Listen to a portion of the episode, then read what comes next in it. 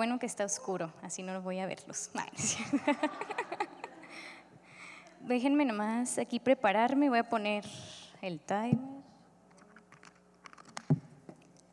¿Cómo estamos? ¿Bien, bien? Muy bien. Les digo de una vez, hay muchos versículos, así que si quieren apuntar, vayan sacando su libretita o su celular de notas eh, para que no se pierdan de ninguno por si luego dicen, ay, ¿cuál era? No sé qué. Ahí saquen su libretita o sus notas en el celular. ¿Les parece si oramos? ¿Sí? Mm. Muy bien, vamos a orar. Señor, te damos muchas gracias, Dios. Gracias por esta noche. Señor, yo te pido que tú vengas y hables a nuestros corazones. Ven, Espíritu Santo, y y trae tu verdad, Señor.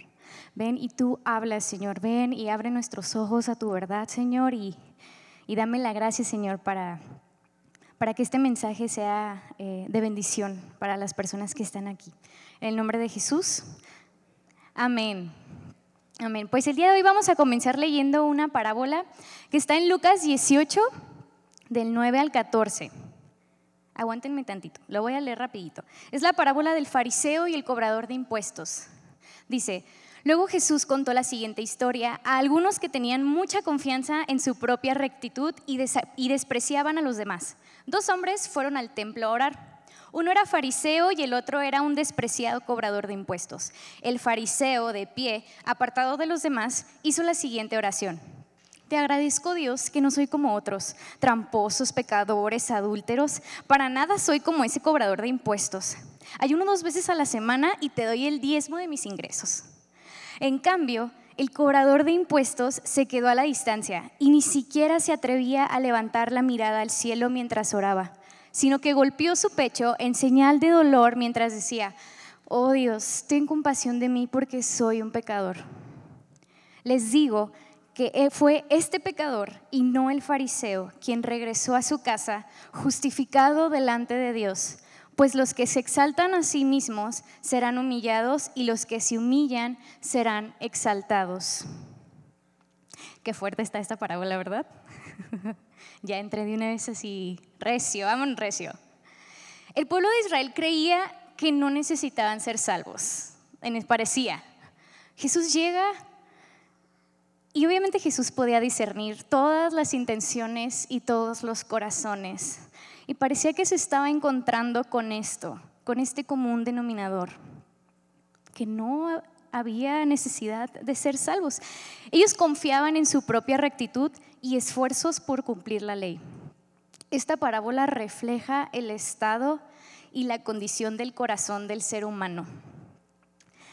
La verdad no sé si estén al tanto de hoy. Yo creo que los los chicos aesthetic, la generación Z y millennial, muchos también, pero hay, una, hay algo que me da mucha risa y se me hace bien curioso que se llama la cultura de la cancelación. Que si haces algo malo ya te cancelan. ¿Quién? Pues quién sabe, ¿verdad? El sistema del mundo te dice ya no juegas. Es como, ah, bueno, hiciste algo malo y te cancelan.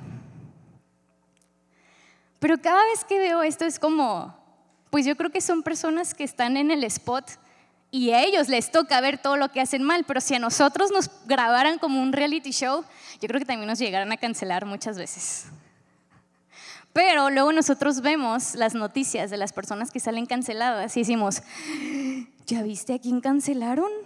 Ay, no, sí, no, sí, hizo algo bien malo, hizo algo bien malo. Ay, no, yo jamás haría eso. O sea, o sea, jamás haría eso. Romanos 3:23 dice, pues todos hemos pecado. Nadie puede alcanzar la meta gloriosa establecida por Dios. Pero sin embargo, la Biblia dice eso. Pero hoy en día esto puede ser muy ofensivo para la mayoría de las personas. Nadie quiere ser señalado, nadie, ninguno de nosotros queremos ser catalogado o acusado como un pecador. Si hiciéramos una encuesta en este cuarto ahorita y preguntáramos, ¿te consideras una buena persona? Todos vamos a decir, sí, y más aquí, ¿verdad? Que es la, tierra de la gente buena. No, no es cierto.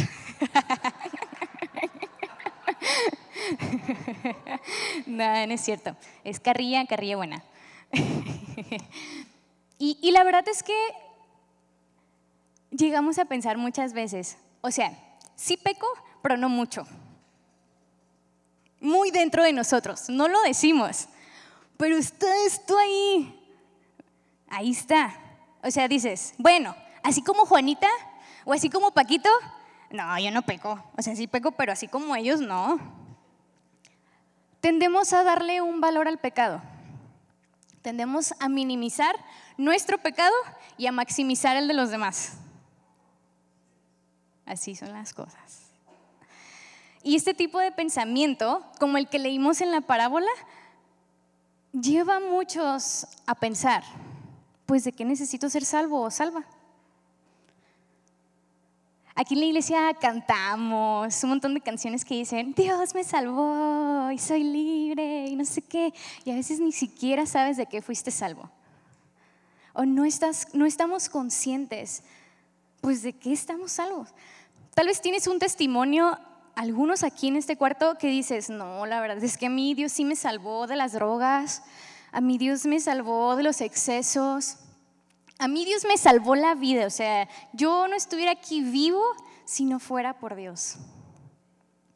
Pero cuando hablamos de que Jesús salva y que lo necesitamos como Salvador, ¿nos estamos refiriendo solamente a esas situaciones extremas de la vida? ¿Qué pasa con aquella persona que siempre ha estado en la iglesia? Con aquella persona que siempre está ayudando, siempre está sirviendo, que siempre ve por los demás, que casi casi hicimos Santa Juanita, ¿verdad? Decimos, no, no, esta señora, esta señora se va a ir al cielo, es bien buena, ¿verdad? Casi casi viene así flotando, dices.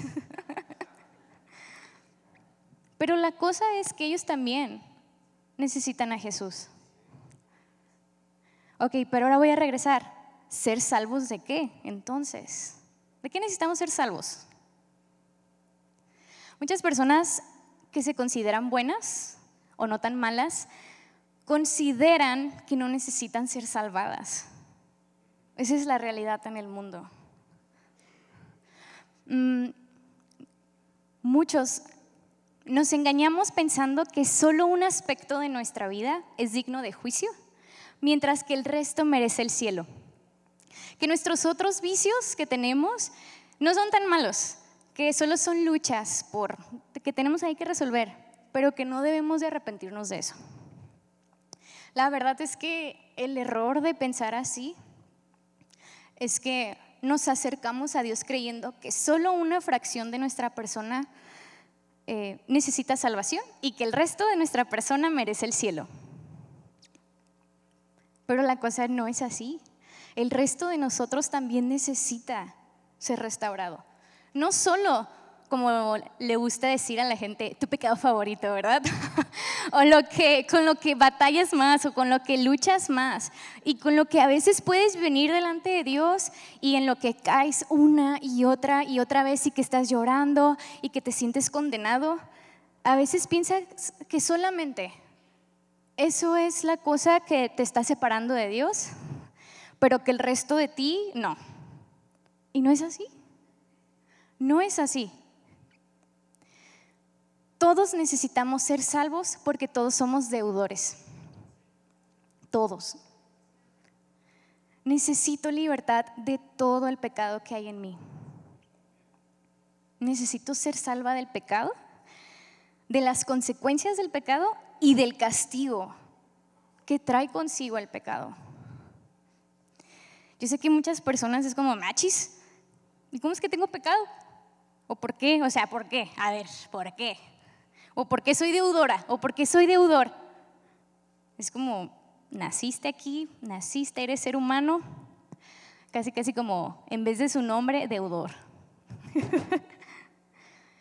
Génesis 2, 16 al 18 dice, pero el Señor Dios le advirtió, puedes comer libremente del fruto de cualquier árbol del huerto, excepto del árbol del conocimiento del bien y del mal si comes de su fruto, sin duda morirás. Nuestra deuda se remonta hace miles de años para atrás, en el jardín, en el Edén. Dios había dado una, una regla. Casi casi es como en inglés que dicen one job, es como solo, solo, solo tenías una regla. Pero estoy seguro que todos, o sea, si tú dices, ay no, Adán y Eva, ¿por qué? Todos lo hubiéramos hecho, todos. Dios les dijo que morirían si desobedecían. Dios había escrito las reglas del juego. Él había dictado algo y Dios no podía mentir. Esa advertencia, esa, esa única condición que Dios les había dicho, no era una mentira de Dios, no era para asustarlos, no era como cuando, cuando las mamás dicen, a ver, mijito, si haces esto, te voy a, le voy a hablar al Señor del costal para que venga por ti y te lleve, ¿verdad? Y luego el niño ve que no existe el Señor del costal, es como, ni le voy a hacer caso. No era así, no era así. Dios había dicho, vas a morir, es real. Así que en ese momento, no sé, yo me imagino, ¿verdad? Es cuando entra en escena el acusador, o sea, la serpiente, o sea, el diablo. Yo me imagino al diablo justo después de hacer, de lograr que el ser humano cayera en su trampa, yo me imagino ir corriendo con Dios, tan feliz, tan gozoso de haber logrado que cayeran en su trampa y de ir a acusarlos y de decirles, Dios, tú dijiste que si no obedecían, que si rompían tus reglas, tenían que morir. El diablo los odiaba. Y esto es, obviamente, por su historia, ¿verdad? El diablo quería matar al ser humano. Y me imagino al diablo acusándolos, Dios, tienen que morir. Tú dijiste que tenían que morir. ¿Alguien tiene que morir? No puedes no cumplir tu palabra. Tú no puedes mentir. Y yo me imagino a Dios diciendo, no, claro que sí, yo no digo mentiras. Voy a apegarme a lo que yo mismo escribí, a lo que yo mismo dicté. Pero Dios, en todo su amor, en toda su bondad, en toda su misericordia, Dios sí cumplió su palabra. Dios no mató a Adán y a Eva en ese momento, pero sí experimentaron las consecuencias de su trato con la serpiente. Sí lo experimentaron. Ellos, Dios los había creado para vivir eternamente con Él, para habitar eternamente con ellos. Y ahora eso ya no iba a ser posible.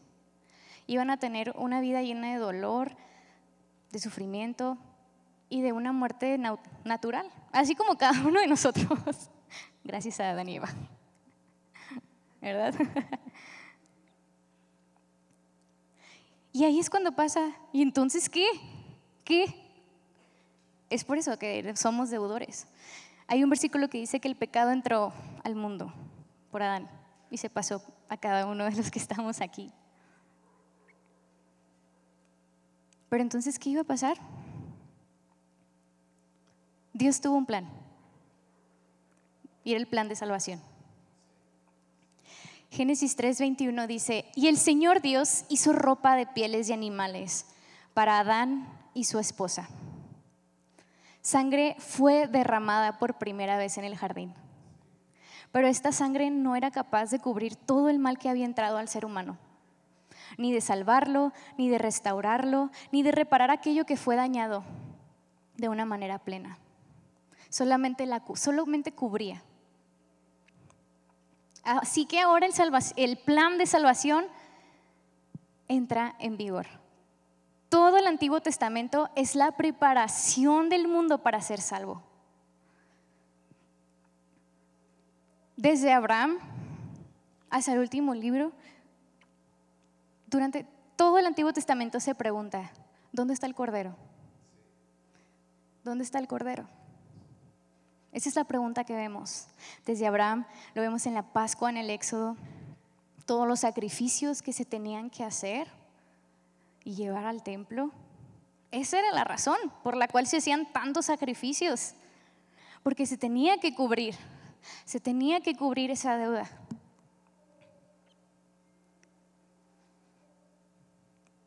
¿Por qué se tenían que hacer esos sacrificios? Porque se tenía que cubrir esa deuda de alguna forma. La sangre se tenía que seguir derramando. La vida está en la sangre. Eso es científicamente comprobable. La vida está en la sangre. Algo que no está vivo ya no tiene sangre.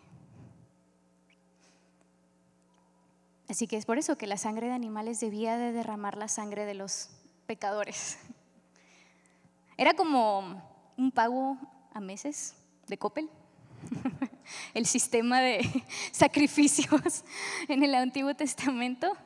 Era como, ok, o sea, todavía no estamos a mano, pero ahí vas pagando, ahí vas pagando tu pecado, ahí se va pagando, y se va pagando.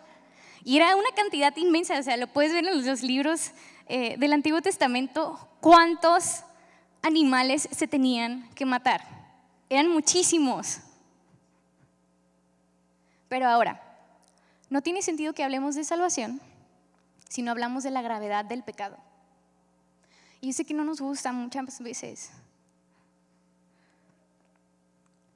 Pero tenemos que entender la gravedad del pecado para entender la grandeza de nuestra salvación. Y cuando decimos la gravedad del pecado no es como, ay, ay no, ay, nos damos golpes de pecho y como, ay, no, no, no, no, no, esa música satánica, ay, no, no, no, no, no, Esto, no, no es de esa forma. La gravedad del pecado es las consecuencias del pecado en nuestra vida. ¿Qué nos mata por dentro? ¿Qué nos destroza? Que lo podemos ver día con día en cada área de nuestra vida.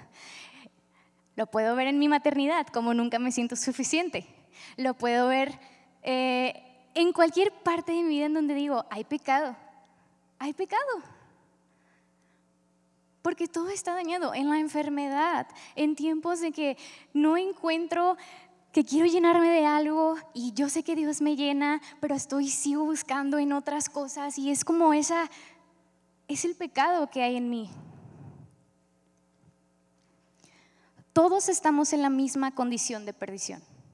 Todos nosotros.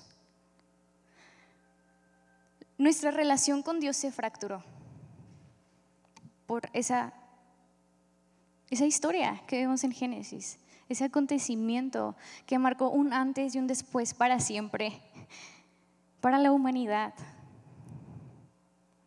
Y los sacrificios, y ni siquiera la ley de Moisés eran capaces de quitar la culpa en el ser humano. Aunque el pueblo tenía la ley y la obedecían, la culpa en el ser humano seguía ahí, porque la ley no era capaz de transformar el corazón. La ley solamente mostraba lo pecadores que somos. Y muestra, mira, en esto, en esto, en esto, en esto, en esto, en esto, en esto estás fallando. ¿Y la ley está mal? No. Obviamente era, era el fundamento que Dios dio. De a partir de aquí vamos a caminar. Voy a leer algo, algo larguito, pero aguántenme y está en Hebreos 9 del 12 al 15. Con su propia sangre, no con la sangre de cabras ni de becerros, entró en el lugar santísimo una sola vez y para siempre, y aseguró nuestra redención eterna.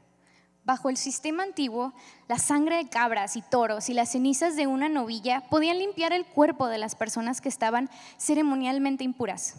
Imagínense cuánto más la sangre de Cristo nos purificará la conciencia de acciones pecaminosas para que adoremos al Dios viviente. Pues por el poder del Espíritu Eterno, Cristo se ofreció a sí mismo a Dios como sacrificio perfecto por nuestros pecados. Por eso Él es el mediador de un nuevo pacto entre Dios y la gente, para que todos los que son llamados puedan recibir la herencia eterna que Dios les ha prometido pues Cristo murió para librarlos del castigo por los pecados que habían cometido bajo ese primer pacto. Todo el Antiguo Testamento se pregunta, ¿dónde está el Cordero? Esa pregunta se responde en el Nuevo Testamento. Vamos a ir a Juan 1.29 y dice, al día siguiente Juan vio que Jesús se le acercaba y dijo, miren, el Cordero de Dios que quita el pecado del mundo.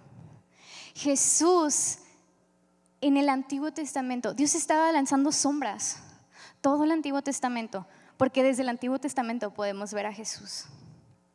Dios estaba dando pistas, sombras de quién iba a venir, cómo lo iba a hacer. Porque el plan ya se había pensado desde antes de que tú y yo estuviéramos aquí. El plan de salvación. Jesús fue ese cordero perfecto y sin mancha que se le fue imputado por todos nosotros nuestros pecados. Con su sangre firmó el pagaré y la deuda quedó saldada para siempre. Para siempre. Segunda de Corintios 5, 19 dice, pues Dios estaba en Cristo reconciliando al mundo consigo mismo, no tomando más en cuenta el pecado de la gente, y nos dio a nosotros este maravilloso mensaje de reconciliación. Este es el Evangelio. Estas son las buenas nuevas. Es, antes estábamos muertos, antes merecíamos el castigo, antes nuestra relación con Dios estaba rota. Y Jesús viene y nos dice, hey, yo ya pagué el precio por ti y por mí, aunque tú ni sabías que eras enemigo de Dios, aunque tú ni sabías tu condición de pecador, aunque tú ni sabías, yo lo hice por ti porque te amo. Tenemos que recordar que la salvación de principio a fin tiene que ver con Dios. Es del corazón de Dios. Él es quien nos ha pensado para estar con Él. Él quiere que estemos con Él. Él quiere reconciliarnos. No fue el hombre que dijo, ay, me voy a reconciliar con Dios. No, fue Dios mismo quien mandó a su hijo. Yo me imagino, ¿verdad? Yo en mi mente, después de la caída, y es así como, no es como que sorpresa, ¿verdad? Pero es, vamos a, tenemos un plan. Tenemos un plan para salvar al hombre. Sí hay un plan para salvar al hombre. Imagino a Jesús, voy a dar mi vida por ellos. Voy a dar mi vida por ellos. ¿verdad? Lo que, y aquí aplica hasta el verso de, todas las cosas obran para bien de aquel que nos amó hasta la caída. Hasta la caída Dios dijo, voy a redimir esto. La caída del ser humano tiene un, tiene un héroe y ese es Jesús. Es Jesús. Y como el pecado quita la vida, se requiere que la vida quite las deudas del pecado. Es por eso que Jesús dio su vida por nosotros. La dio y resucitó, demostrando que tiene el poder sobre la muerte, sobre el pecado y sobre todo aquello que quiere venir a atarnos, a esclavizarnos y a aplastarnos. Jesús nos dice, hey, yo ya vencí, yo ya vencí. Sobre todo eso, yo ya vencí. Confía en mí, cree en mí. Yo soy, yo soy el campeón. Jesús es nuestro campeón. Este nuevo pacto es absoluto e incondicional. Pero queda condicional por dos cosas. Uno es la obra de Cristo, que es su gracia, y el otro es la fe del hombre, que es la justificación, ese es mi tercer punto, que es, somos justificados por la fe. Yo creo que yo no entendí este concepto hasta que fui al Instituto de Vanguardia y me daba mucha risa porque yo creo que por, por, no, por no saber esto, batallé mucho tiempo eh, de joven por querer tener de cierta manera la aprobación de Dios por medio de mis obras, inconscientemente. Dice Efesios 2.8, Dios los salvó por su gracia cuando creyeron. Ustedes no tienen ningún mérito en eso. Es un regalo de Dios. La salvación es un regalo de Dios. Somos salvos por la obra y los méritos de Cristo, no por mis méritos. No podemos reparar o reconciliarnos con Dios por nuestros logros, por nuestras buenas acciones, por nuestros méritos o por cualquier cosa que tú crees que vas a impresionar a Dios. No, nuestra relación con Dios no se repara así.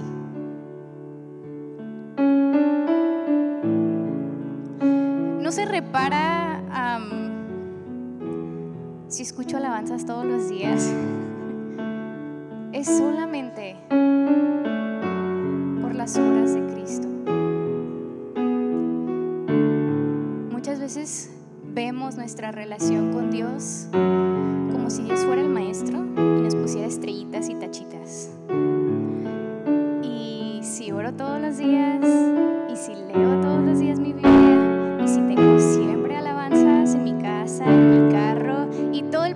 de un cristiano que puedo demostrar allá afuera, creo que Dios va a venir y me va a poner mi estrellita.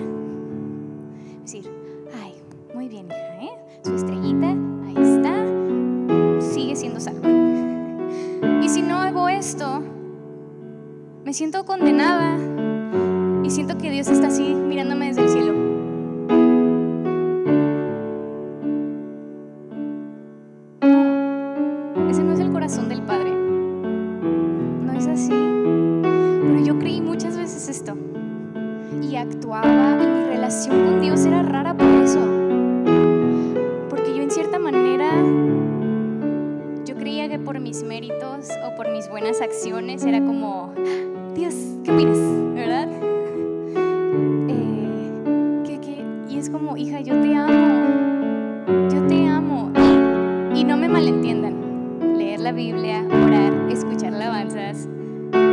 esas cosas son parte de nuestra comunión con Dios, de nuestra relación. No hacemos eso para que nos ponga una palomita y tener nuestra boleta de calificaciones con Dios y decir, alumno estrella. No, es parte de nuestra comunión con Él. Hacemos eso porque nos sabemos amados y porque lo amamos. Si no, de otra manera sería como, ser convenencieros con Dios.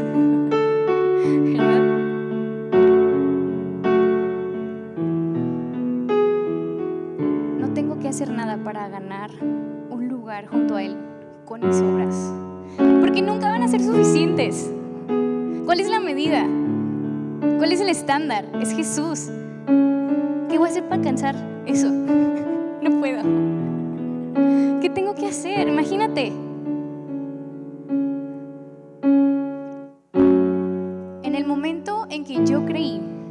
La obra de Cristo y en su persona y en sus mandamientos, es cuando descansé y soy salva por eso.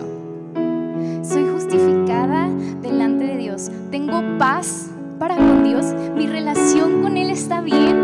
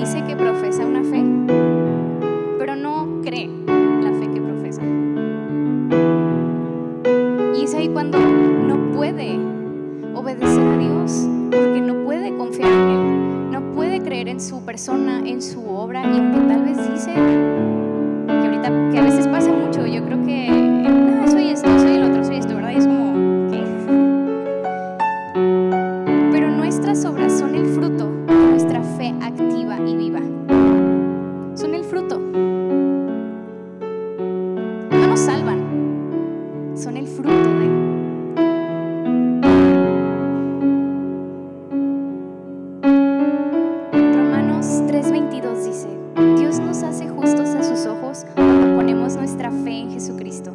Y eso es verdad para todo el que cree, sea quien fuere.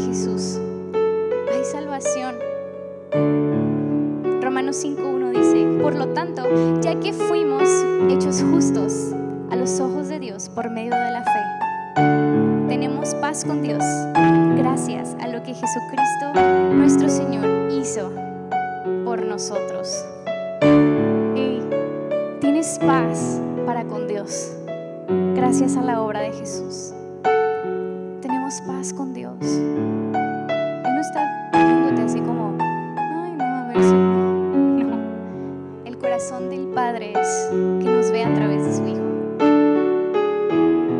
Él nos justifica a través de su Hijo.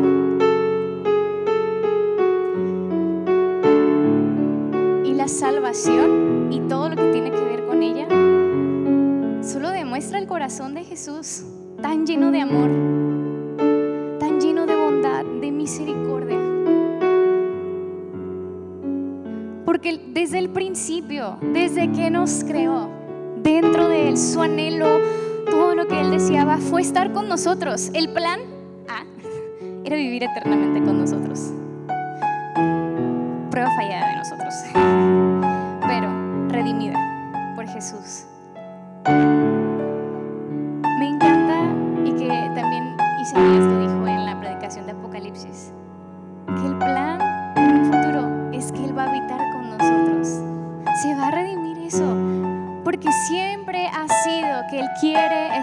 Con nosotros. Y ahorita, mientras esperamos, Él quiere estar con nosotros. Él quiere que tengamos una relación con Él en esta vida que lo disfrutemos, que disfrutemos de su presencia, de su persona, de quién es Él.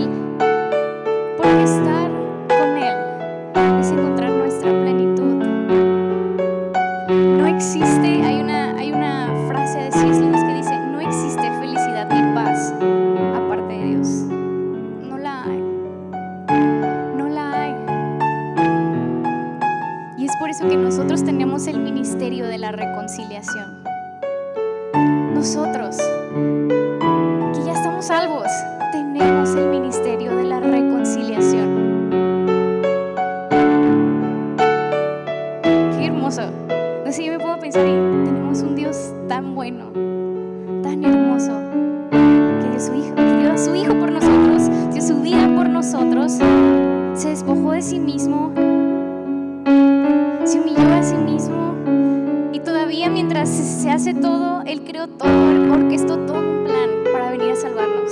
Porque sabía que no, iba a poder, no, no íbamos a poder y no podemos hacerlo por nosotros mismos. Y ya para terminar, yo sé que ahorita la cultura y el mensaje de hoy prácticamente es, sé tú tu propio Dios, sálvate a ti mismo. No podemos. No, no puedes. No se puede. Todo este empoderamiento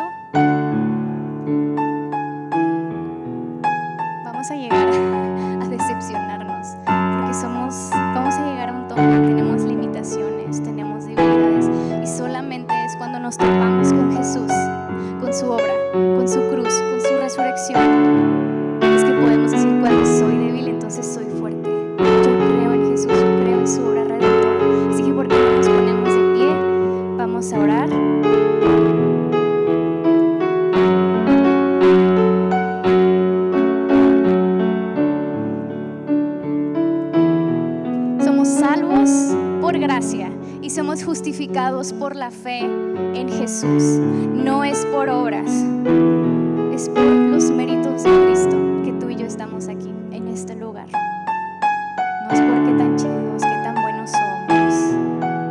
Es por su obra, por Jesús. Vamos a orar. Señor Jesús, gracias. Gracias por tu salvación, Señor. Gracias por tu cruz. Gracias por venir